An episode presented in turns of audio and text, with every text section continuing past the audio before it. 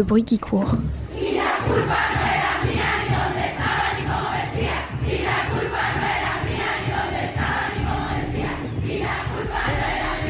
Tu l'entends Le bruit qui court.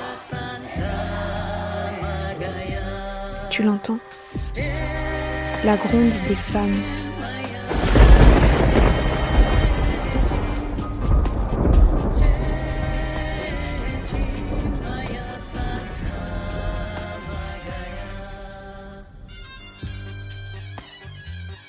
Bonjour et bienvenue à toi. Tu écoutes actuellement Le bruit qui court, ton podcast féministe internationaliste qui te présente à chaque épisode un pays et une de ses habitantes pour échanger sur ce qui nous lie, nous oppose, nous oppresse et nous libère en tant que femmes du monde entier. Au micro de cette version campus du bruit qui court, des étudiantes françaises et internationales se donnent la réplique dans des échanges sorores au-delà des frontières. Aujourd'hui, je te propose un épisode un peu spécial pour terminer cette saison en beauté.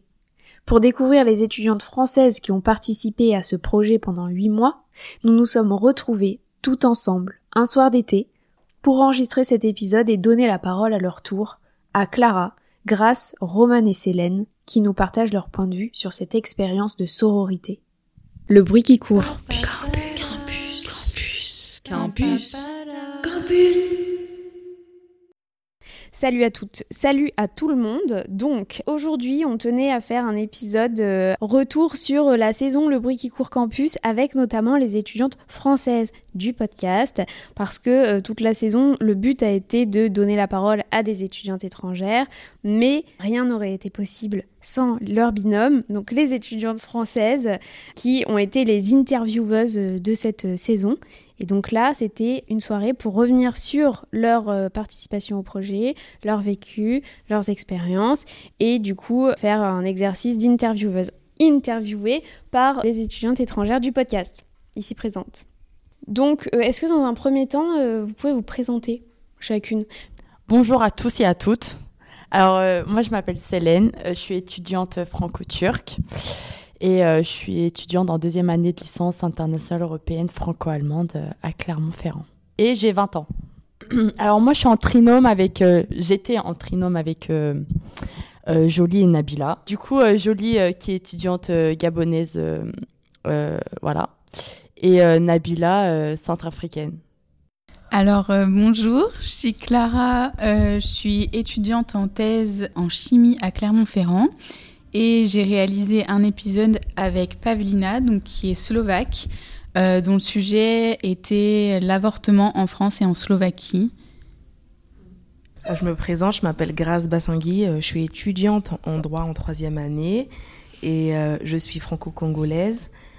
J'ai réalisé un podcast avec Leva, qui est étudiante indonésienne. Notre podcast s'intitule Quand les femmes indonésiennes prennent les devants. Et du coup, dans cet épisode, on parle à la fois de l'écoféminisme et euh, des violences sexistes que subissent, subissent les femmes euh, euh, indonésiennes à l'étranger.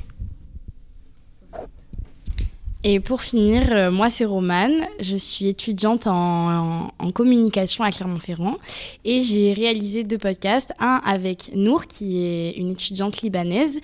Euh, nous dans cet épisode, on a parlé de la précarité menstruelle euh, au Liban et mon deuxième podcast c'est avec Enya qui est espagnole où là on a parlé des violences conjugales et des aides apportées par l'État. Ok, merci les filles de vous être présentées. Donc avec nous, il y a euh, donc euh, Mileva qui a fait donc cet épisode avec Grace et Pavlina euh, l'épisode avec Clara. Enfin, le but c'est d'échanger sur le retour d'expérience, donc comment vous avez vécu les choses en tant qu'étudiante française et aussi si vous, en tant qu'étudiante étrangère, vous êtes dit, vous vous êtes posé des questions à un moment donné en écoutant leurs épisodes ou voilà pour leur faire un petit retour. Donc la première question que je, voudrais vous poser, c'est plutôt comment euh, vous avez établi euh, une relation ou euh, un, bond, un bonding avec vos binômes? Très bonne question. Oui, Célène. Euh, D'accord. Du coup, alors euh, moi, en soi, ça s'est fait de manière euh, très naturelle. Euh, la pro- dès, la dès le premier soir qu'on s'est rencontrés, bah, direct, on est sortis en vide et tout. Donc, euh, c'était comme si euh, je les connaissais, ça faisait 10 ans. Mais en soi, euh, franchement, ça va, c'était bien. Euh, moi, je les aime bien en soi et je, suis vraiment très contente d'avoir travaillé avec elles. Et puis voilà, quoi. J'espère que je, je suis pas hors sujet, parce que moi, les hors sujet, euh, Mais est-ce que tu c'est mon, consi- plein- c'est mon truc. Hein. Est-ce que tu considères que le projet, ça t'a permis de lier un lien avec elle que tu aurais peut-être pas pu avoir si il n'y avait pas eu le podcast Oui. Dans quel sens? Bah, en soi, bon, après, moi, je suis, euh, je suis une personne très sociable. Donc, en soi, euh, ouais, peut-être j'aurais eu ça- cette, cette relation avec elle sans le projet. Mais en fait, euh, donc, grâce à ce projet, bah, par exemple, à chaque fois qu'on se voyait, par exemple, toutes les trois, bon, on parlait beaucoup plus des sujets bah, qui touchaient les femmes. Et ça, par exemple, ça, moi, je sais que j'aurais jamais parlé avec une personne avec qui, j'ai beaucoup d'affinités, par exemple. Donc le fait voilà de- d'être dans ce projet, donc on parle beaucoup plus des, euh, des, des sujets, bah, du coup, excusez-moi, féministes.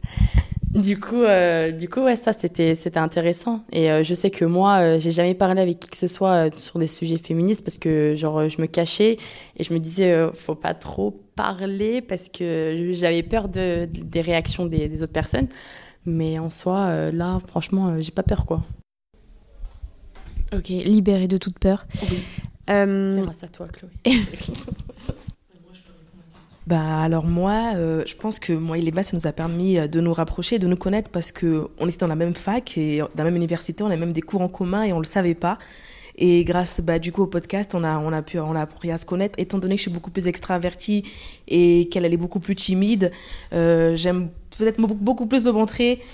Et euh, du coup, ça, ça, nous, en fait, on se complète un peu parce que du coup, comme elle est calme et, moi, je suis un peu plus, euh, un peu plus euh, chaude, un peu plus feu, ça nous a permis, en, gros, de, de créer une sorte de complicité avec du coup des points communs qu'on n'aurait même pas pu, on n'aurait même pas su en fait qu'on avait. Et au final, on en a plein.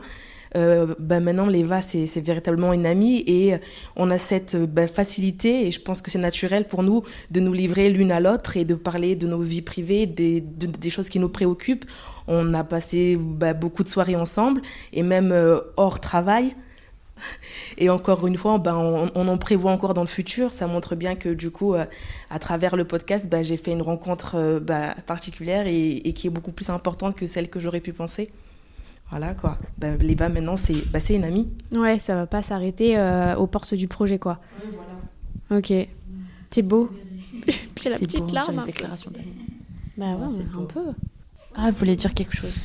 Euh, du coup, moi, ce que je voulais ajouter, c'était que. Euh, donc, moi aussi, je pense que ça s'est fait assez naturellement avec Pavlina au début, enfin, en tout cas pour moi. Mais je pense que ce qui est plus important, c'est ce qui s'est passé finalement après le podcast et plus dans les événements, où là, on a eu plus l'occasion de discuter euh, sur d'autres sujets et euh, sur, bah, comme, comme disait Célène, sur des sujets féministes qu'on n'aborde pas forcément avec tout le monde et avec qui on a enfin avec des gens qui nous entourent, on n'a pas forcément les mêmes sensibilités, alors que là, on savait qu'on pouvait plus se livrer et en discuter. Et euh, je pense que ça, ça rapproche les événements physiques, enfin les événements physiques qu'on a fait ensemble, les discussions, euh, le fait d'avoir fait bah, le cercle de parole, par exemple, c'était hyper euh, émouvant. Et c'était vraiment que entre nous, et c'était quand même un bon moment de partage. Et, et ça, ça lie quand même, je trouve, les gens. Et on se dit qu'on a fait ça ensemble, du coup, c'est plutôt sympa, quoi. Tu peux juste dire le cercle de parole, ce que c'était et ce que tu as trouvé émouvant? Oui, alors du coup, euh, dans le cadre de notre podcast sur l'avortement, on a organisé un cercle de parole au planning familial sur euh, ben, l'avortement, les violences gynécologiques, la contraception, etc. Euh, C'était du coup un groupe de parole en non-mixité, donc avec que des femmes présentes. Et euh, du coup, on était présentes nous, ainsi que d'autres personnes qui nous ont parlé de leur vécu. Et euh, je pense que ça nous a permis d'échanger sur des choses vraiment très personnelles. Euh, on s'est beaucoup confié, où il y a eu vraiment des choses qui ont été dites qui sont très très personnelles. Et bah, c'était euh, ouais, très émouvant et enrichissant de partager ça ensemble.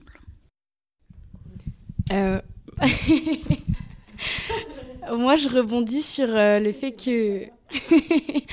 je rebondis sur le fait que les, événements physiques, ça nous a beaucoup plus rapprochés, justement. Euh, que c'est grâce à ça qu'on a pu euh, apprendre à se connaître, nous toutes. Parce qu'avant, du coup, on a réussi à créer des liens entre binômes, mais pas forcément tout ensemble. Et justement, ça nous a permis de tout apprendre à nous connaître un peu mieux. Et voilà. Alors, moi, j'aimerais bien vous demander qu'est-ce que vous avez appris pendant la réalisation de podcasts et de et pendant les événements physiques? Parce que moi personnellement j'ai découvert plein de choses que je savais pas avant et surtout sur le sujet de féministe euh, bah moi j'ai découvert vraiment beaucoup beaucoup de choses. Euh, J'étais pas du tout calée sur le sujet à la base et euh, donc déjà, rien qu'avec euh, nos podcasts, euh, bah, tout ce qui se passe en Espagne et tout, toutes les aides qui sont apportées, enfin, moi je pensais pas que l'Espagne était autant en avance sur les, sur, sur le féminisme, les violences conjugales, etc. Et pareil au Liban, j'avais, enfin le Liban c'est encore l'Espagne, c'est quand même un pays assez proche de nous, donc je sais un peu ce qui s'y passe, etc. Le Liban, en revanche, j'en avais aucune idée. Donc déjà j'ai appris bah, le pays, enfin sa culture, etc et en plus, euh, bah, justement, ce qui s'y passe par rapport à la précarité menstruelle. Euh, euh, puis voilà, puis même pendant les événements, du coup, bah, tout ce qui concerne aussi l'avortement, je rebondis sur le cercle de parole, tout ce qui est contraception et tout, par rapport à la gynécologie, tout ça, je, pareil, je ne savais pas beaucoup de choses à propos de ça.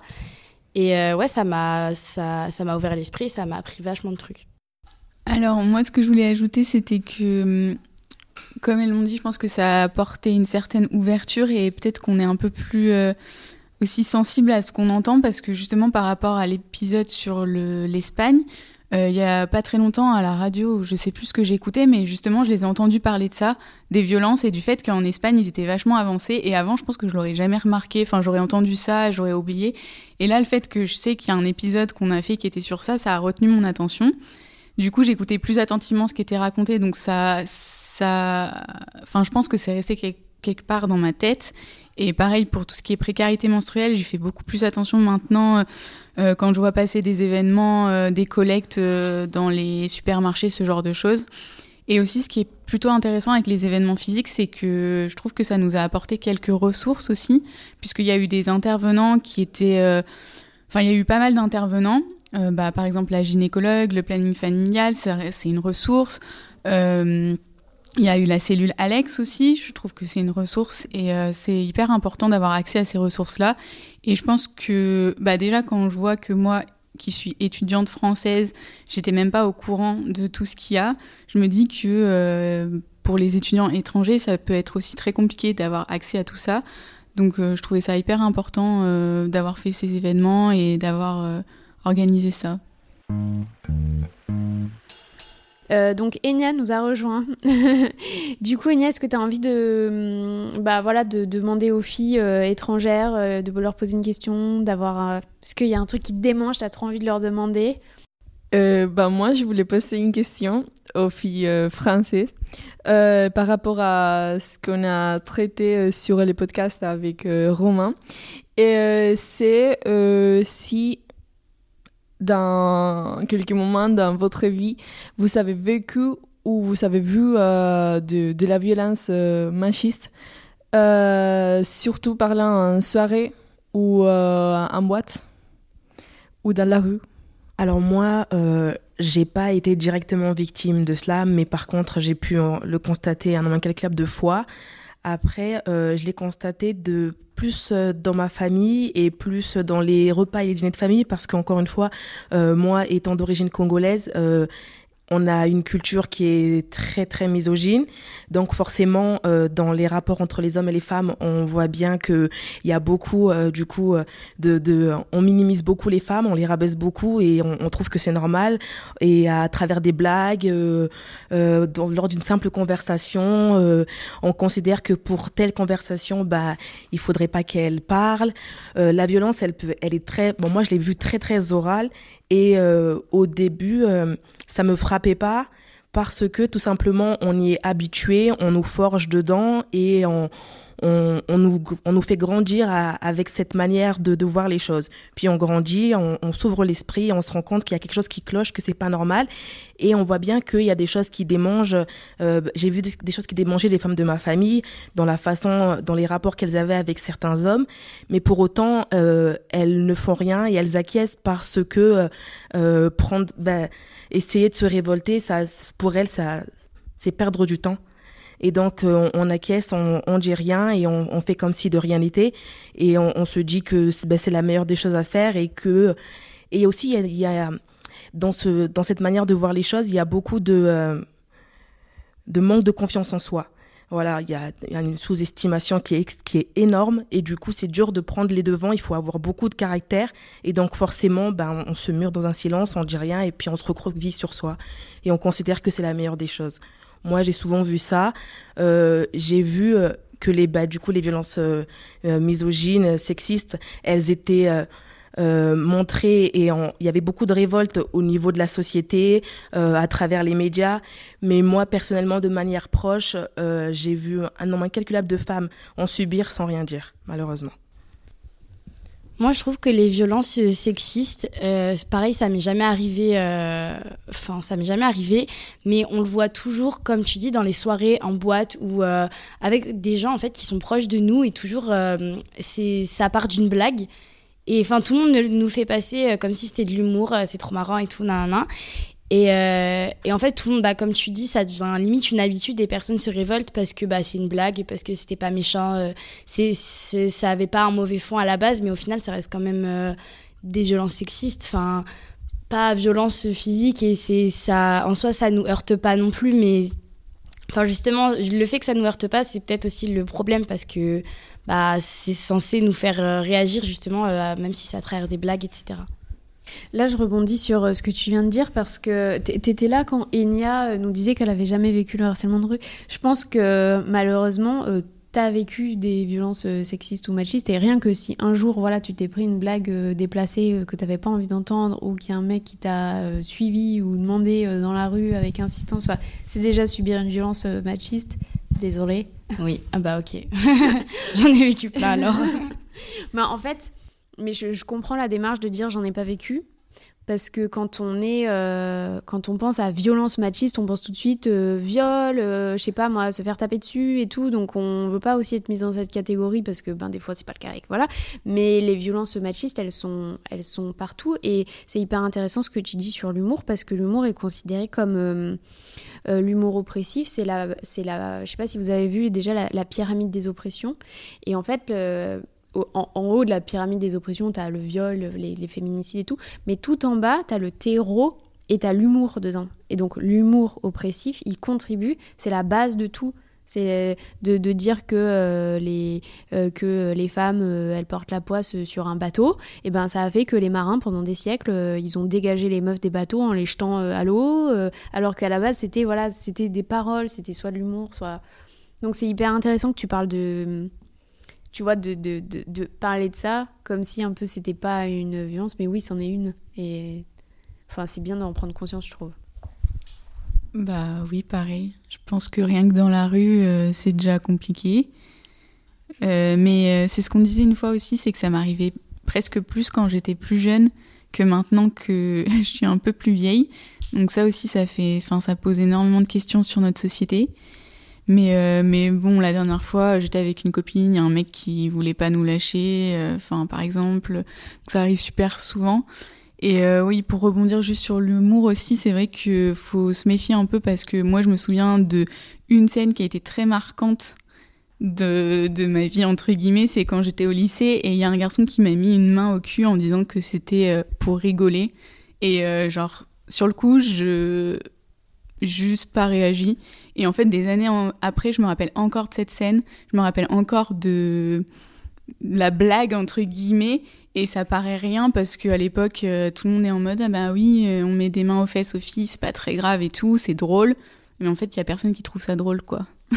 enfin, je pense que personne ici, en tout cas, ne trouve ça drôle, et moi, j'ai pas trouvé ça drôle. Et il s'est excusé, mais euh, c'est pas suffisant. Et T'étais du là coup, là- pour la cellule Alex? Non, j'étais pas là pour la cellule Alex. Quelqu'un veut lui dire, euh, du coup, euh, Parce que pour la cellule Alex, du coup, on a appris les différences euh, entre. Là, concrètement, c'était pas juste un- une attitude. Enfin, c'était une agression sexuelle que tu as vécue.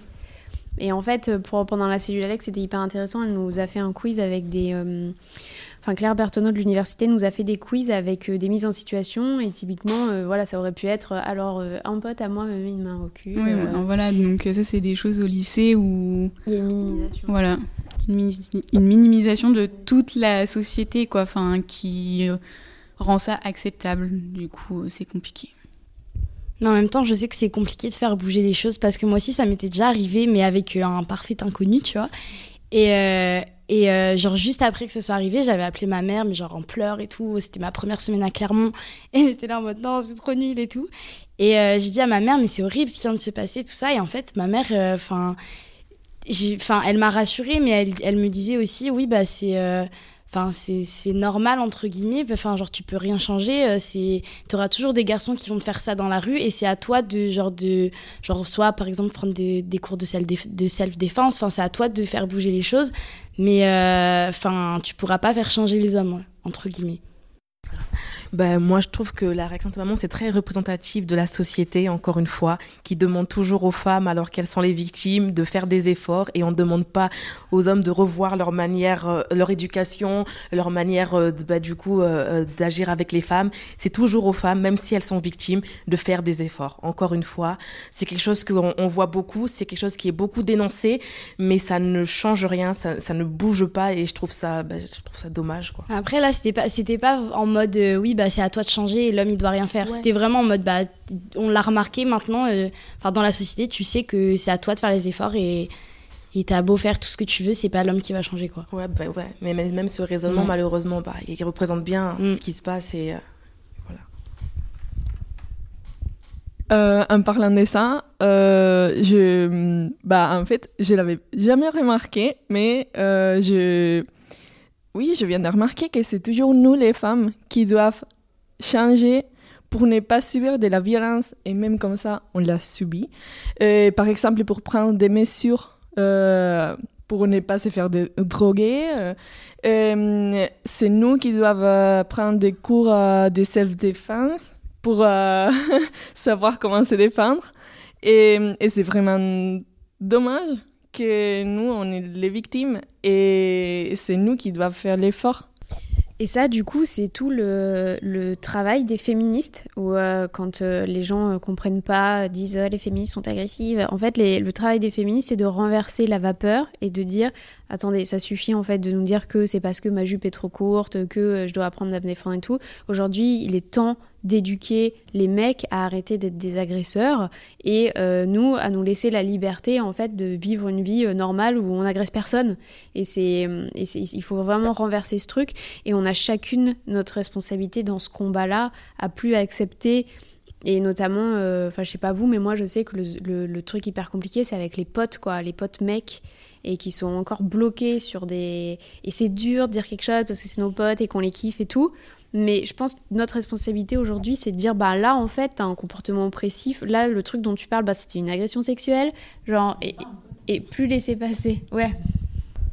Bah oui, comme tu l'as dit, mais après, ça, ça, c'est un peu notre responsabilité à nous de, de dire, par exemple, à nos potes, oui, bah arrête de dire ça, euh, c'est pas bien. euh, moi, ça me touche euh, personnellement, mais voilà, ce que tu dis, c'est vraiment très sexiste. Ça, c'est à nous aussi de le dire. Moi, je sais que moi, avec mes potes, moi, je, suis une personne qui, qui parle beaucoup et qui le dit cash. Donc en soi, voilà, moi aussi j'ai déjà vécu du, de l'harcèlement de rue et tout, etc. Mais j'ai toujours, bah, je me suis jamais, voilà, en gros, fermé ma gueule, mais j'ai toujours ouvert ma gueule, tu vois, en gros, si je peux dire ça comme ça.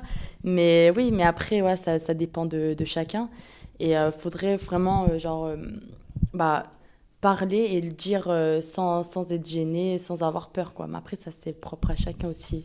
Oui, et Mais- euh, euh, c'est pas la peine non plus de se mettre une double Oui, pression. oui, oui, oui, parce ça, qu'il y a sûr, hein. aussi un truc de. Parfois, quand on est harcelé, enfin, Oui, peut-être bah que oui, Pavlina, tu voudras réagir là-dessus, mais des fois, on est juste en mode survie. Et Mm. si tu veux rien dire, bah, c'est aussi ok, c'est Mm. ta manière. En fait, on devrait même pas avoir à se poser ce genre de questions. Oui.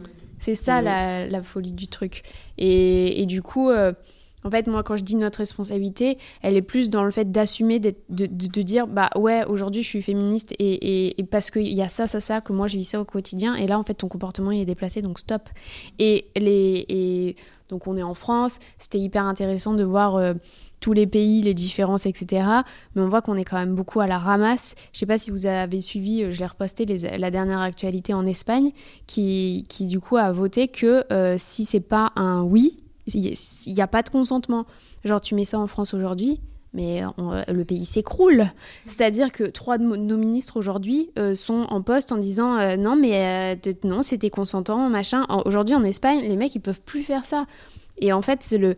Enfin, c'est c'est parce que ça fait des, années que euh, dans la société, les meufs, elles poncent, quoi, et qu'elles répètent, elles répètent, et que ça a pris, et que du coup, la, voix est tellement forte qu'au bout d'un moment, bah, les politiques s'en saisissent, et qu'il y a des lois qui sont votées, et c'est en ça qu'on a toute une responsabilité, même si, enfin, tout ce qui nous arrive, c'est pas de notre faute, et mais on vit dans ce système-là, et si on a envie de faire changer les choses, euh, bah, c'est que comme ça, malheureusement. Ou euh, se mettre dans une forêt euh, et vivre avec deux chèvres. Tu veux réagir sur le harcèlement de rue, Paluna qui est un sujet qui te tient à cœur et que tu as pu participer à l'atelier de self-défense euh, de JB Krav Maga? Alors moi, euh, c'est vraiment le sujet qui me tient à cœur parce que je pense que bah, partout où on va, il y a harcèlement, euh, surtout dans les rues. Et c'est pour ça que j'aimerais bien poser des questions aux filles françaises euh, pendant qu'elles ont voyagé, euh, même dehors Clermont-Ferrand, s'ils ont subi ou c'est juste ma propre vision, ce que j'ai vécu. Et voilà. Alors, du coup, moi, je suis partie vivre en Suède pendant quatre mois, quand euh, j'étais en deuxième année d'école d'ingé. Et euh, là-bas, on m'avait vendu ça comme étant un pays justement hyper safe, euh, enfin, genre pas de problème de harcèlement. Et bah déjà, je me suis fait harceler sur mon lieu de travail alors que ça m'était jamais arrivé. Hum, Donc c'est déjà pas hyper cool. Et surtout, euh, c'est là-bas aussi où j'ai vu une fois, vraiment, j'ai eu, je pense, le plus peur pour une fille, euh, parce que c'était 5 heures du matin, on était dans le tram, il y avait absolument personne, mais quand je dis personne, c'est personne. Euh, et il y avait un mec qui était complètement ivre et qui voulait vraiment pas la lâcher, en fait. Enfin, c'était. je, bah, du coup, il parlait en suédois, donc je peux pas savoir ce qu'il lui disait, mais c'était très très compliqué. Et en fait, c'est aussi la première où je me suis interposée entre euh, une fille et quelqu'un. Il y avait mon copain. Donc en réalité, c'est lui qui s'est interposé d'abord en lui disant que là, c'était stop, quoi. Et euh, au final, on a fini bah, par euh, raccompagner. Enfin, on a attendu que la fille elle descende du, du tram et on a vérifié que lui il descendait pas. Mais c'est vraiment la première fois en fait où j'ai senti à ce point le danger pour quelqu'un. Et en fait, ça m'avait vraiment marqué parce que tout le monde disait la Suède, euh, c'est un pays ultra féministe, il n'y a pas de harcèlement. Et en fait, quand on demande aux femmes, elles disent que si, mais c'est peut-être pas aussi flagrant que ce qu'on a dans d'autres pays, mais qu'en fait c'est vraiment là et que c'est vraiment très très insistant. Et du coup, euh, ça m'avait vachement marqué. Et ça, c'était ouais, l'un des trucs qui m'a le plus marqué pareil dans la rue, quoi. Trop intéressant de, de faire. Enfin, ta question, elle est vraiment cool, Paulina, je trouve. De faire euh, l'inverse de, de tout ce qu'on a fait depuis le début, quoi. Et, de, et, et oui, et ça, c'est hyper euh, intéressant de se dire, ben, on est allé dans un pays euh, trop cool, euh, féministe, safe et tout. Et en fait, euh, enfin voilà, où t'as vécu des trucs même que t'as pas vécu en France. Donc, euh, Bah oui, oui. ça prouve bien qu'encore une fois, c'est international, quoi. Moi, c'est en Turquie. hein. J'ai vécu là-bas 5 ans. Mais comment vous dire que même actuellement, euh, excusez-moi, même actuellement, euh, moi j'ai peur. J'ai peur euh, vraiment de me promener seule en Turquie parce que c'est encore plus, plus dangereux qu'en France. Bah, du coup, comme je l'ai dit tout à l'heure, bah, moi je suis une personne voilà, qui réagit à, tout type. par exemple, je me suis fait harceler dans la rue, mais voilà, je n'ai pas fermé ma gueule, entre guillemets, mais j'ai quand même réagi et je me suis défendue, quoi, en gros. Mais je sais que moi, en Turquie, je pourrais pas me défendre. Et je sais que je pourrais, je, je fermerai voilà ma bouche entre guillemets et puis et ne rien dire parce que là-bas ils sont vraiment trop dangereux et et puis voilà quoi. Donc c'est c'est dommage, mais c'est c'est comme ça. Après euh, voilà, donc je ne veux pas entrer dans des, dans des termes très politiques, mais voilà quoi. Après la politique, euh, voilà, le président il fait rien par rapport à ça. Euh, mais elle est basée sur quoi ta peur en fait? Pourquoi tu as plus peur là-bas qu'ici?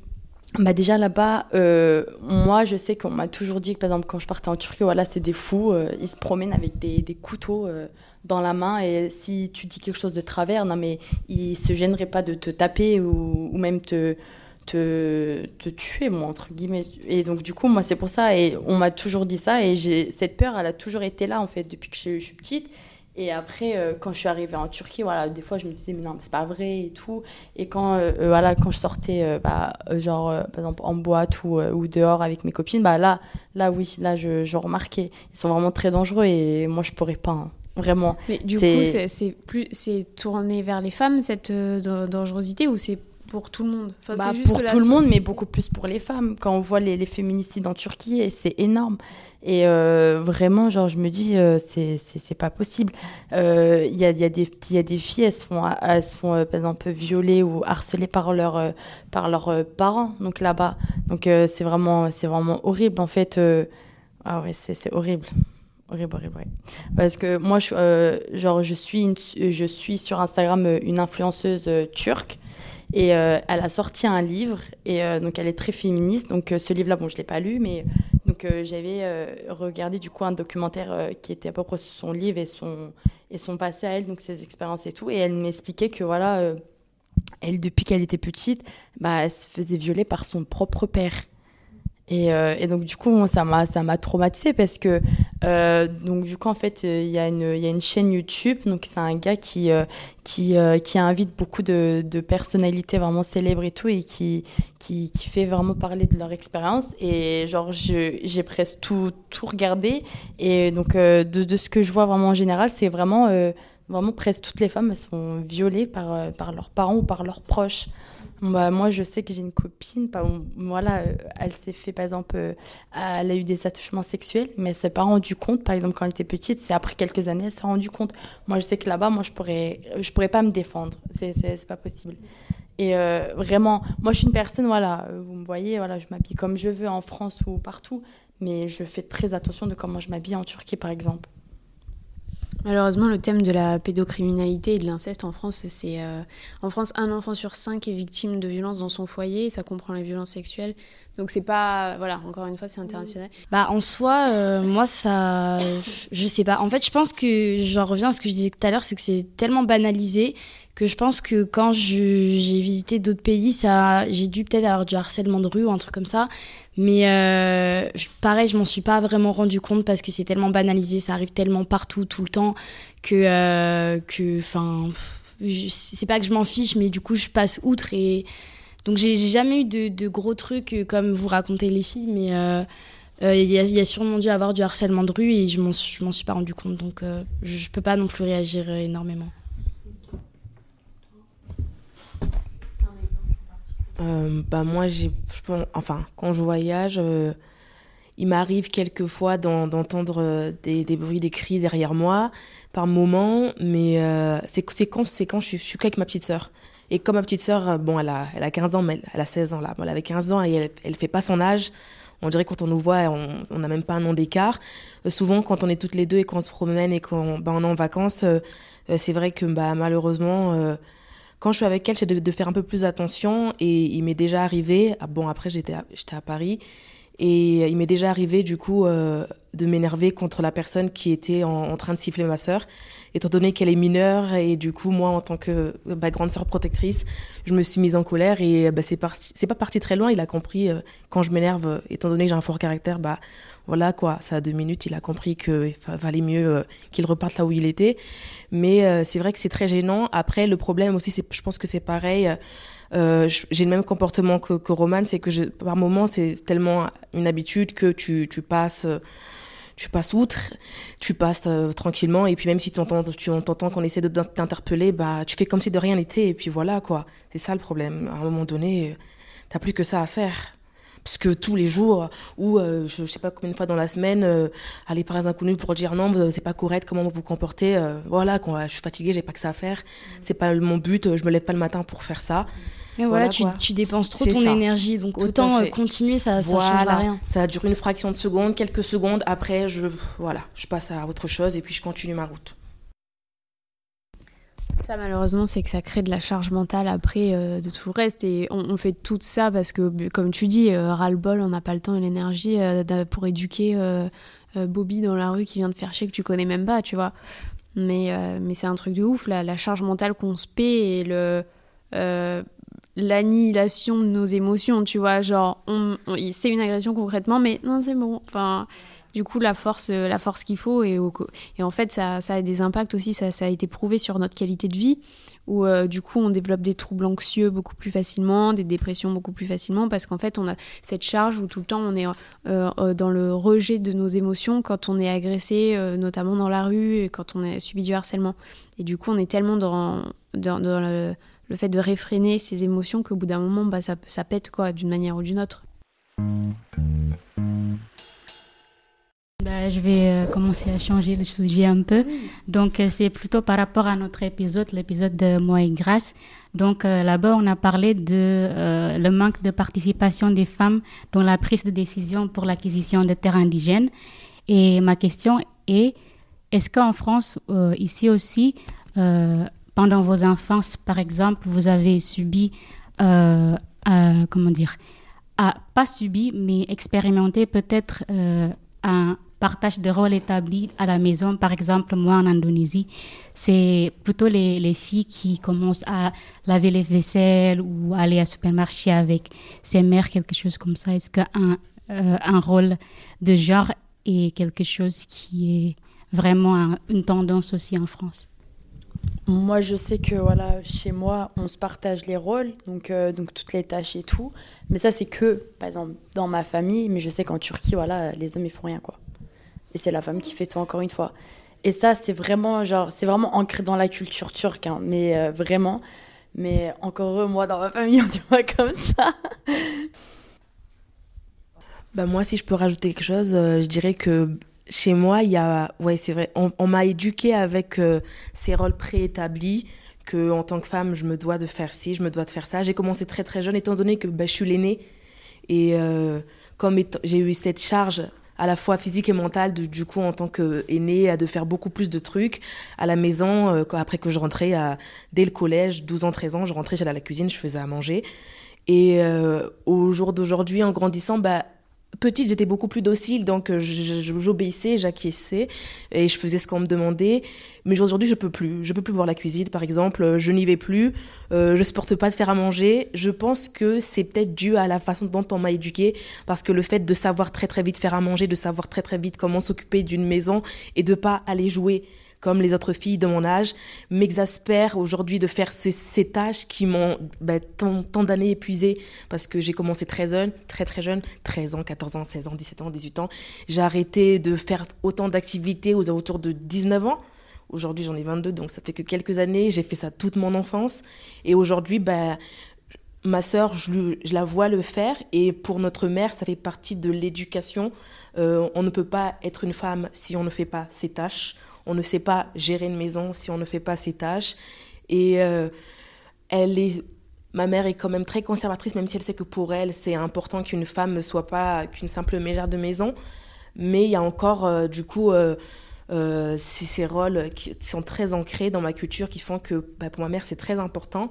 Après, dans la vie de famille, mon père n'est pas tout le à la maison parce qu'il travaille à l'étranger. Mais quand il est là, j'ai pu le voir un nombre incalculable de fois faire à manger. Alors, je pense pas que pour lui, euh, euh, ce soit un problème de faire à manger, faire la vaisselle. Mais pour autant, euh, dans sa tête, je sais que pour lui, majoritairement, c'est à nous de le faire et pas lui. Non, moi j'allais dire que dans ma famille, j'observe pas trop ça. Alors déjà parce que moi, je suis issue donc d'une famille monoparentale, donc j'ai eu que ma mère, donc forcément, euh, j'ai pas ce problème-là de répartition des tâches. Après, si je regarde autour de nous, donc plutôt mes oncles et tantes, euh, c'est vrai que c'est souvent mes tantes qui font à manger, qui font euh, tout ce qui est un peu. qui gèrent le truc. Si on fait une réunion de famille, elles vont dire vous vous asseyez, vous faites ci, on prend l'apéro, on mange, on finit, on machin. Elles vont faire la vaisselle, elles vont ranger, etc. Mais euh, pour ce qui est prendre des décisions, je dirais quand même que c'est plutôt elles aussi qui les prennent. Du coup, j'ai l'impression que finalement, peut-être qu'elles gèrent un peu tout, j'en sais rien. Euh, Enfin, j'ai pas l'impression après, euh, quand je regarde, quand je pense à, ouais, à mes oncles et tantes, j'ai pas l'impression que ce soit déséquilibré. J'ai des oncles qui cuisinent beaucoup et qui attendent rien en retour. Après. Voilà, après on n'est pas dans les couples des gens non plus. Je vis pas avec eux, c'est mes oncles et tantes, donc j'ai pas grandi, je peux pas forcément savoir, mais euh, mais j'ai l'impression que ça va. Moi, j'ai remarqué un truc dans ma famille, mais hyper récemment, vous allez me dire si c'est pareil chez vous. Genre, quand on mange un repas de famille, après, c'est les femmes tout le temps qui se lèvent les premières et qui débarrassent et qui vont faire la vaisselle. Voilà, c'est ça. Et genre, je sais pas pourquoi, j'ai mis autant de temps à réaliser ça. Bah moi c'est hyper flagrant parce que Comme s'ils étaient handicapés pour euh, faire la vaisselle. genre, moi c'est hyper flagrant parce qu'en fait on s'assoit toujours filles et garçons d'un côté. Je sais pas pourquoi, c'est vraiment. Mais j'ai pas précisé que ma famille est italienne. Je pense que ça vient de l'éducation que mes tantes ont eue euh, et une partie de mes oncles est aussi itali- italien. Donc du coup, je pense que ça joue. Enfin, ça joue dans comment est fait le foyer, comment on gère, etc. Mais euh, du coup, on est toujours euh, scindés en garçon-fille d'un côté. Du coup, il y a toujours toute une partie de la table qui se lève et qui va faire la vaisselle ou chercher à manger et qui sert en fait. Mais, euh, mais, mais ça, ça bouge un petit peu quand même, je trouve, ces dernières années. Donc ça va.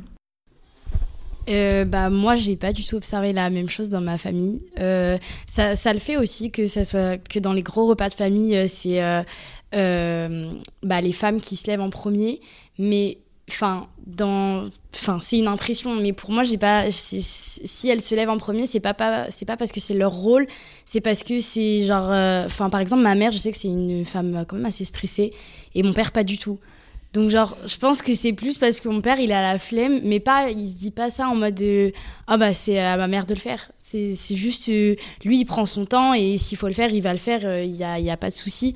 Mais euh, enfin, je pense, moi, c'est plus ça, dans ma famille en tout cas. Après, euh, je sais pas. Mais, mais je me demande quand même si, si, par exemple, ils avaient eu à devoir le faire, est-ce qu'ils réagiraient pareil? Parce que moi, mes oncles, c'est un peu ça aussi. euh, Ils parlent, ils parlent, et en fait, euh, mes tantes, elles en ont marre, elles veulent juste, euh, Ouais, voilà. je sais pas, qu'on passe dans le salon, qu'on arrête d'être assis, etc. Mais du coup, je me dis, enfin, le fait que eux, ils soient justement là et pas stressés, est-ce que ça vient pas aussi du fait que on leur a jamais dit, bah là, faut aller faire la vaisselle, tu vois? Hein, peut-être, je sais pas. Enfin, je sais pas si c'est pas aussi un truc un peu inconscient euh, de, bah, de l'éducation, enfin qui ressort de beaucoup plus loin, tu vois. Sûrement. Même si quand tu vas leur demander, ils vont dire oui, euh, je t'essuie ton truc, je te fais ta vaisselle, tu vois. Je pense un peu. Du coup, vous avez euh, tout écouté un épisode euh, des filles ici présentes. Est-ce que vous auriez euh, genre euh, un petit retour, un, moment de l'épisode qui vous a marqué ou, genre euh, dire ce que vous en avez pensé? C'est pas forcément une question, mais genre moi j'ai bien aimé ça ou j'ai bien aimé ça pour faire un retour aussi sur leur travail parce que on a beaucoup parlé de, votre voix, de votre travail, mais les, étudiantes françaises elles ont eu un énorme rôle aussi dans tout ce qui est bah, le montage par exemple, enfin tout. Euh, Alors là, le Alors, montage. ça dépend des Alors binômes. là, euh, ça dépend des binômes. Mais Oh. Roman, toi, t'as fait tout le montage euh, des épisodes. on était deux. Ouais. Bon, bah en tout cas, vous êtes pas, genre, vous êtes pas venu poser vos questions et vous êtes rentré chez vous, quoi. Vous, avez- vous avez participé à la formation, vous avez. oui, euh, moi maintenant je suis professionnelle quoi. Ouais, voilà. Oui, Exactement. voilà, donc euh, maintenant je sais utiliser Audacity comme euh, Facebook quoi. Non, Facebook, euh, Instagram, pardon. Facebook c'est un peu, euh, voilà. Plutôt comme Facebook, du coup. Ouais, non, non, non, pas Facebook, mais genre Instagram, Snapchat quoi. Du coup, est-ce que vous voulez euh, faire un petit retour Vous pouvez le. Non, mais... Moi je suis là avec mon micro, je peux pas le lâcher. J'avoue, t'es à l'autre donc c'est bon. Bah, hum, moi, j'ai bien aimé les podcasts euh, de Grace et Mileva, surtout la partie où elle parlait en, en indonésien, Euh, parce que bah, déjà, j'avais jamais écouté la langue. Et je trouve que c'est tr- c'est très intéressant parce que ça ajoute quelque chose qui, dans l'autre podcast, on n'a pas fait. Donc, c'était c'était très cool. Alors moi, j'ai- adoré euh, l'épisode de Roman et Nour parce que j'ai appris euh, tellement de choses, euh, même par rapport à la crise, ce qu'ils ont subi au Liban. Et moi, personnellement, je me suis jamais sentie si touchée, par exemple, par la précarité menstruelle. Et je viens de découvrir aussi en France que c'est toujours le problème, même en France ce qui m'a quand même étonnée, euh, et c'est certainement un problème en Slovaquie. Et du coup, ça, ça a causé que je m'intéresse plus en plus, et dès que je vois des boîtes avec des lingettes, bah, si j'ai, j'ajoute. Et du coup, euh, ça, j'ai vraiment, euh, j'ai trouvé cet épisode, cet épisode euh, très intéressant. Alors que pour moi, euh, j'aime tous vos épisodes parce que je, je les ai écoutés tous, mais elle est trop mignonne. Trop studieuse. Mais euh, l'épisode qui, qui m'intéresse le plus, c'est plutôt euh, l'épisode euh, l'épisode dernier, l'épisode de, Nabila, oui. Parce que, premièrement, je m'intéresse beaucoup au sujet des réfugiés et souvent, j'imagine de, me, de me mettre dans, dans la situation d'un ou une réfugiée comme ça. Et dans l'épisode aussi, Nabila parlé que c'est très difficile pour les filles juste pour aller à l'école, alors que moi, par exemple, quand j'étais au lycée, au collège, euh, j'avais j'avais de la flemme de juste me, me lever parce que j'habite euh, un petit peu au banlieue et ça, ça me faut peut-être euh, 30 jusqu'à 2 heures de trajet pour juste aller à l'école. Mais si je le compare avec le cas de Nabila, c'est tout à fait différent et ça, hum, ça me donne plus d'encouragement pour euh, ne pas, euh, comment dire, ou pour ne, pour ne pas lâcher les études et les, oppor- les opportunités ou même des privilèges, si je peux le dire comme ça, euh, en étant une je- jeune fille. Donc pour moi, il ne faut pas lâcher de la liberté et de l'indépendance qu'on a déjà depuis qu'on est né. Est-ce que moi je peux vous demander quel rôle vous considérez avoir eu dans, dans tout ça? Pense que ce que je retiens, enfin, ce qui m'a intéressé aussi dans le projet, c'était ce côté donner la parole aux femmes, où euh, je pense que c'est hyper important euh, de parler, en fait, de parler de sujets euh, importants comme ça, de sujets qui finalement nous touchent toutes, qu'on soit en France, en Slovaquie, ou au Gabon ou ailleurs, même si c'est pas à la même échelle et que parfois, ben, nous, on n'a plus le problème, on les a eu, on les a plus, ils les ont encore, il y en a d'autres, on en a d'autres. Enfin, ça se ça se recroise sur certaines choses et d'autres pas. Et moi, je suis quand même assez contente d'avoir, euh, ouais, euh, permis à quelqu'un, du coup, de parler de son pays et euh, d'un sujet qui lui tenait à cœur et d'avoir pu l'aider en fait à juste prendre cet espace-là pour elle et pour euh, parler de ça alors que peut-être elle en a jamais eu l'occasion euh, avec ses proches ou euh, ou avec ses copines ou je sais pas et là finalement de l'avoir dit à un plus grand nombre je trouve ça hyper intéressant. Et puis ça m'a instruit aussi donc voilà Moi, pareil que Clara, hein, et euh, bah, ça m'a beaucoup instruit, j'ai appris beaucoup, et du coup, euh, bah, il y a y a beaucoup de recherches à faire, et du coup, ce côté recherche a été vraiment enrichissant, surtout bah, pour euh, le pays que je devais, ah, sur lequel je devais faire des recherches, l'Indonésie, j'y connaissais presque rien. On a une vision très biaisée, souvent, hein, des pays que l'on pense connaître, et surtout bah, sur certains sujets, et de pouvoir, du coup, euh, en apprendre plus euh, sur un pays à travers un sujet. Ça ça m'a vraiment permis d'avoir une ouverture d'esprit et euh, euh, d'avoir une, vision différente des choses et de faire une, comparaison avec différents pays, avec mon pays d'origine, avec la France. Et ça a été beaucoup plus enri- enrichissant que ce que je pensais et c'est ce que j'aurais cru au départ parce que pour moi, le but, c'est vraiment de donner la parole aux femmes étrangères euh, comme Clara l'a dit. Et euh, je pensais pas que ça m'aurait autant enrichi, j'aurais, j'en aurais autant appris. Et vraiment, j'ai beaucoup fait des recherches et ça m'a passionné. Je l'ai vraiment, j'ai vraiment fait ça avec tout mon cœur et, et franchement, euh, c'était vraiment cool. C'est bien, vous avez été animé par l'âme du bruit qui court, quoi, qui est vraiment ça, euh, donner la parole à des femmes étrangères. Est-ce que vous avez ressenti la même chose toutes les deux? Oui.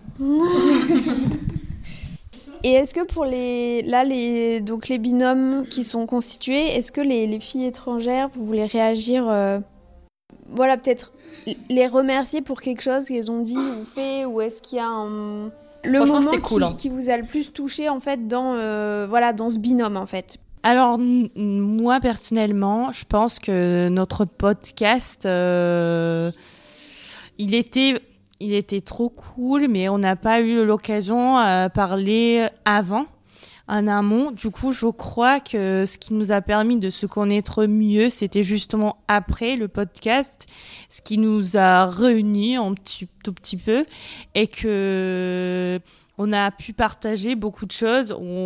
Moi, je me suis rendu compte qu'on a beaucoup des points en commun et que et ben, notre vision, par exemple, de féminisme, comment euh, bah, tous les deux, on a partagé un peu notre vécu sur nos copains. Et, et voilà. euh, et on s'est dit quand même, ils sont quand même un petit peu féministes. Mais et voilà, on, a bien rigolé. Je pense que même le fait que, par exemple, elle fait la thèse, ça m'a inspiré euh, parce que j'ai demandé beaucoup de questions par rapport à ça parce que moi j'aimerais bien faire euh, la thèse.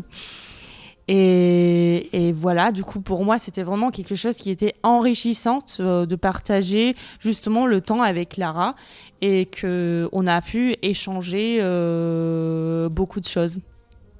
Euh, bah moi, je, je crois que je, on ne parle pas sur un moment euh, spécifique, mais surtout depuis le début, Romain, il m'a fait, elle m'a fait sentir euh, très à l'aise avec elle. Elle est très très très drôle, très sympa.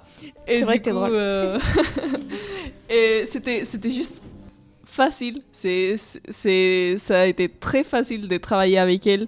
C'était très euh, pas du tout euh, gênant ou euh, surtout euh, sachant que c'est bah, on parle de, de, sujets qui peut-être il y a des fois même si ça ça a pas sorti sur les bah, dans les podcasts on a parlé derrière des, des, des expériences des oui des, des choses que moi par exemple j'ai vécu. Et du coup c'était oui ça c'est moi je, peux dire que ça s'est très bien passé et, et oui C'est vrai que ça s'est fait hyper naturellement et tout. Et euh, au début, tu sais, on n'arrivait pas à se voir. On a mis euh, des semaines avant de trouver un créneau. Et en fait, euh, quand la première fois qu'on s'est vu, pareil, ça n'a pas du tout été gênant. C'était genre ça s'est fait directement et tout. Et euh, moi, je me souviens, genre la dernière fois qu'on s'est vu, qu'on a été prendre euh, les photos avec toi, Chloé. Euh, bah, Enya, tu devais euh, aller en rendez-vous, mais genre t'avais genre 30 minutes de latence. Et juste, on s'est posé sur un banc dans un parc et on parlait, on regardait des petits oiseaux et tout. Et genre, juste, c'était. En fait, on disait rien de spécial, mais juste, c'était. Enfin, je sais pas, c'était cool, c'était sympa, quoi. Voilà.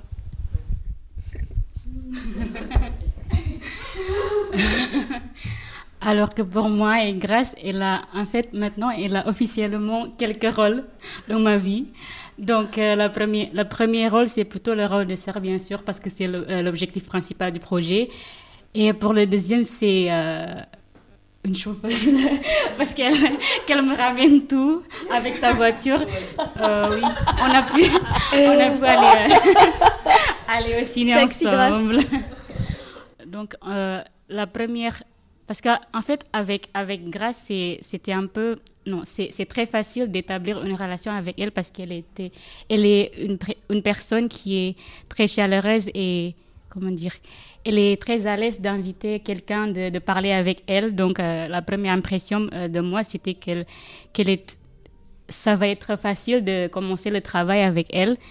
Et après ça, lors du premier jour de notre travail ensemble, euh, j'ai cuisiné quelque chose, une cuisine indonésienne. C'est une soupe de viande et elle a bien aimé aussi. Et après ça, on a aussi, on s'est, on s'est vu très souvent aussi, à, à, part de, à part de notre travail de podcast. Et même jusqu'à là, euh, peut-être la semaine prochaine, on va, on va encore se voir pour euh, une journée de Bridgerton. oh yes. Oui. oui.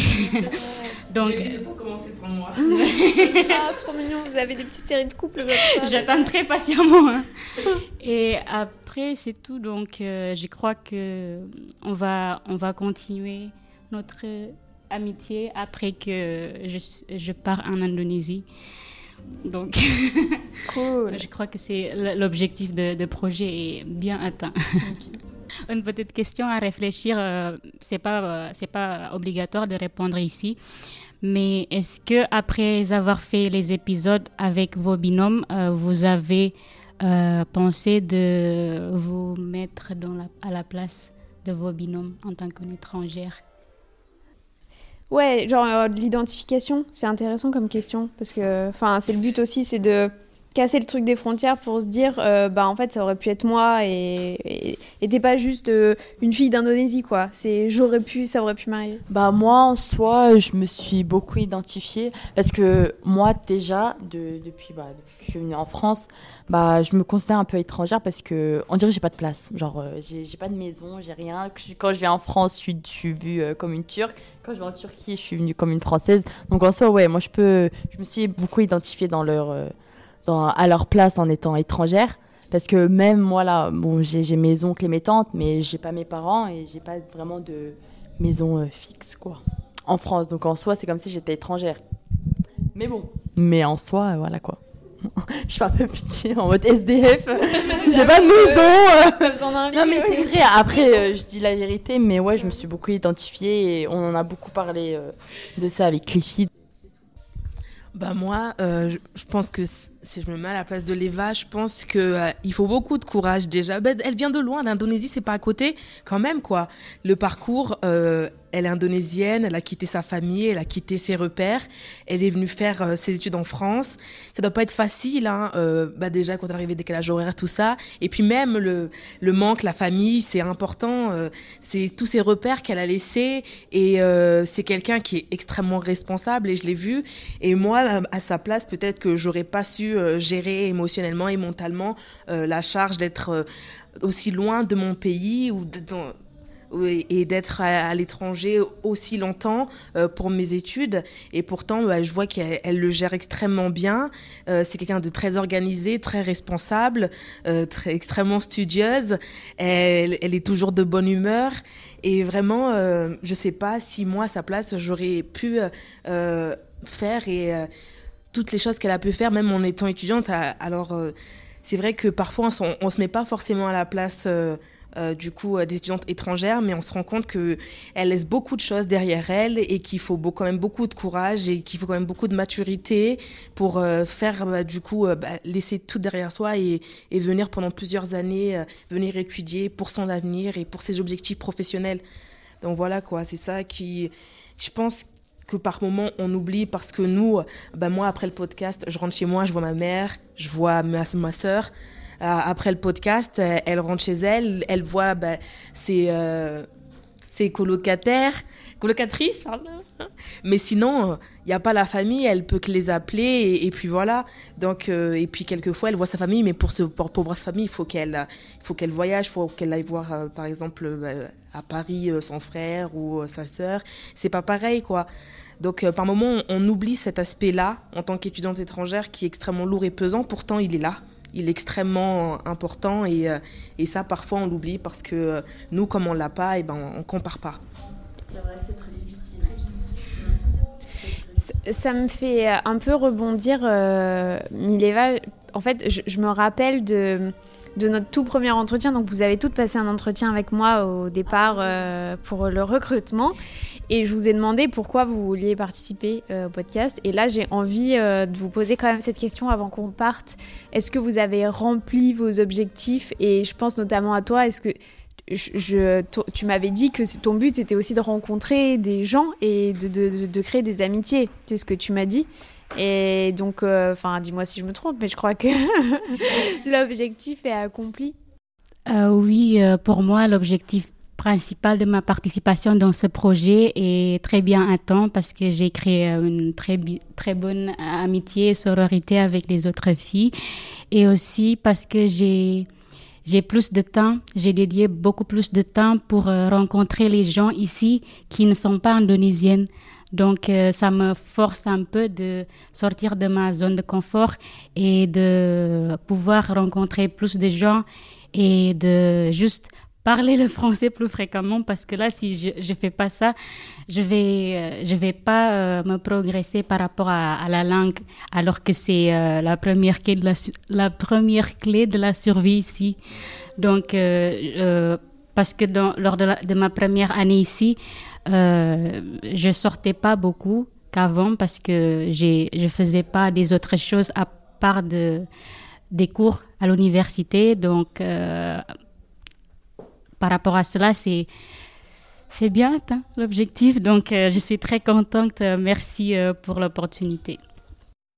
Euh, moi, j'avais dit un peu, un peu la même chose que toi. Euh, c'était mes objectifs, c'était bah, déjà de rencontrer des gens, d'apprendre plus par rapport aux autres pays, etc. Et, aussi bah, par rapport à mon projet professionnel, vu que j'aimerais bien faire quelque chose dans la radio ou enfin. On sait pas trop, mais voilà. Et pareil, en fait, tous mes objectifs, ils ont été atteints parce qu'au final, euh, je vous ai rencontré et genre, on s'entend toutes très bien. Vous m'avez apporté tellement de choses sur plein de sujets que je connaissais pas. Et, euh, et voilà, enfin, genre, euh, très contente d'avoir participé à ce projet. Et pareil, si je devais le refaire, je le referais. Toi, Célène, tu voulais vraiment beaucoup participer à ce projet. Ah oui Ah non, mais moi, c'était un truc de. Hein. j'ai- eu Célène en première, euh, en première et euh, c'était, j'avais pas le droit de dire non. Je ne la connaissais pas, mais elle m'a dit mais tu vas me prendre hein, parce que moi j'ai déjà dit à tout le monde que je participais. hein, donc, euh, Non, mais je voulais, je voulais vraiment pas. ouais, bah, alors quand même, for the record, ça marche. Ça, Ça marche. en Moi première j'ai dit bah elle, Vraiment, bah, c'était mon coup, premier entretien de toute ma vie, parce que j'ai jamais travaillé hein, en soi. Mais c'est vraiment mon premier entretien. Et... Bah, Non, mais je sais que je l'aurais pas fait, vraiment, c'était un truc. euh, voilà. Mais en soi, voilà, c'est- bien. euh, C'est comme si. Ouais, voilà, ouais, grave, c'est bien entendu et tout, donc pour ça j'ai dit ça, sinon j'aurais pas dit quoi. Alors moi, j'aimerais juste ajouter que ça m'a tellement motivée que j'aimerais bien faire mon propre podcast. Euh, Parce que je pense que c'est quand même quelque chose que de nos jours est, hum, est très facile à produire et aussi euh, que pour, pour moi, par exemple, j'écoute podcast de tous les jours, presque tous les jours. Et du coup, je pense que c'est quand même euh, quelque chose qui est très très facile à partager. Et en plus, c'est très intéressant. Tu peux faire ton choix. Alors, ça m'a vraiment motivée et j'ai appris plein de choses. Alors, euh, voilà. Alors, mes objectifs, je me souviens pas vraiment de mes objectifs. Mais je pense que quand même, c'était aussi de rencontrer les autres femmes qui, qui ont plus ou moins le même point de, de, de vue comme moi et que on peut partager. Parce que moi, dans mon entourage, je pense que j'ai pas assez, euh, je vais dire, féministe.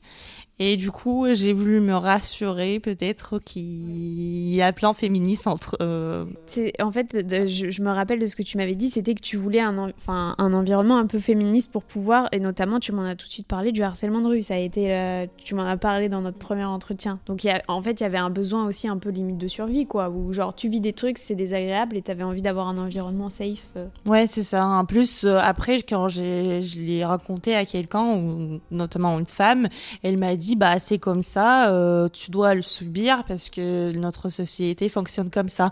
Mais moi, j'étais pas du tout d'accord. Et c'est pour ça que, pour moi, c'était vraiment, comme tu as dit, quelque chose de, pour survivre et quelque chose qui était primordial pour, euh, pour essayer de bouger peut-être euh, tout, tout la conscience euh, des hommes, des femmes aussi, parce que justement, on doit commencer aussi changer les femmes pour qu'elles puissent euh, après changer les hommes. Parce que de temps en temps, euh, c'est triste, mais je pense que quand même, il y a beaucoup de femmes qui ont resté toujours sur ce modèle patriarcal et qu'elles ne veulent pas que ça change. Et pour moi, ça, c'est aussi très, très important que... Et elle peut évoluer aussi. Et du coup, il faut juste parler, parler. Bon, j'essaye, mais je ne sais pas si ça marche. je voulais te demander si toi, tes objectifs, ils avaient été atteints. Oui, effectivement. On veut voir euh, ta vision des choses. Oui, eh bien, euh, oui, objectif atteint, 100%. Euh, moi, mes objectifs, c'était de faire vivre mon podcast autrement avec vous, et ça a été trop bien. Les, les peurs que j'ai eues ne se sont pas réalisées. C'était quoi tes peurs bien. Bah, mes peurs, c'était, euh, je sais pas, euh, comme dans tout groupe social qui est conflit ou euh, des choses comme ça. Ouais, c'est vrai ça. Euh, c'était genre euh, tout le contraire, vous êtes trop bien entendu, euh, vous avez fait des super épisodes, on est allé au-delà du podcast en créant autre chose entre vous, entre nous aussi j'espère. Donc C'était pas que professionnel, quoi. C'était beaucoup oui, plus. bah c'était une aventure quoi. Et c'était une aventure un peu hybride, voilà, où c'était ni professionnel, euh, ni personnel non plus, parce qu'à la base on se connaissait pas, donc c'est pas genre une bande de copines qui fait des trucs ensemble. Et, et, et du coup le truc qui s'est créé entre nous et entre vous, je crois que moi je l'avais jamais expérimenté. Donc euh, Oh, c'est beau. bah ouais, mais parce que c'est Ah, hybride et c'était très intéressant et mes objectifs sont 100% atteints. Vous êtes trop mignonne. Bah merci. Imagine, on se serait toutes détestées ou genre euh, il y aurait eu des. Bah, moi, je serais pas venue. Hein. Moi, je serais prévenue. Non, bah, j'avais envisagé la, la- la possibilité et euh, on aurait pratiqué la communication non violente. pas, Ah oui pas comme euh, des gros mascus euh, qui se hurlent dessus, mais en mode alors, qu'a- qu'a- qu'as-tu Quel est ton ressenti à ce moment-là euh, Exprime tes émotions, Romain. Bah oui, on aurait fait ça et ça aurait marché. bah oui. Ok. Bah merci aussi d'avoir organisé tous ces événements pour nous Oui, franchement. et de nous avoir euh, drivé. Bah oui.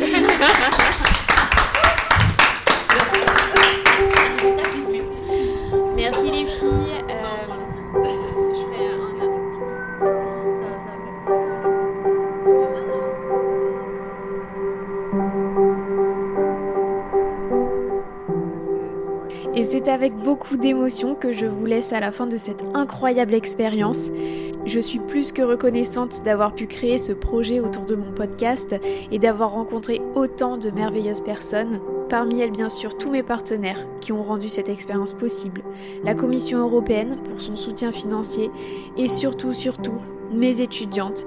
Merci à Clara, Enya, Grace, Jolie, Mileva, Nabila, Nour, Pavlina, Romane et Célène.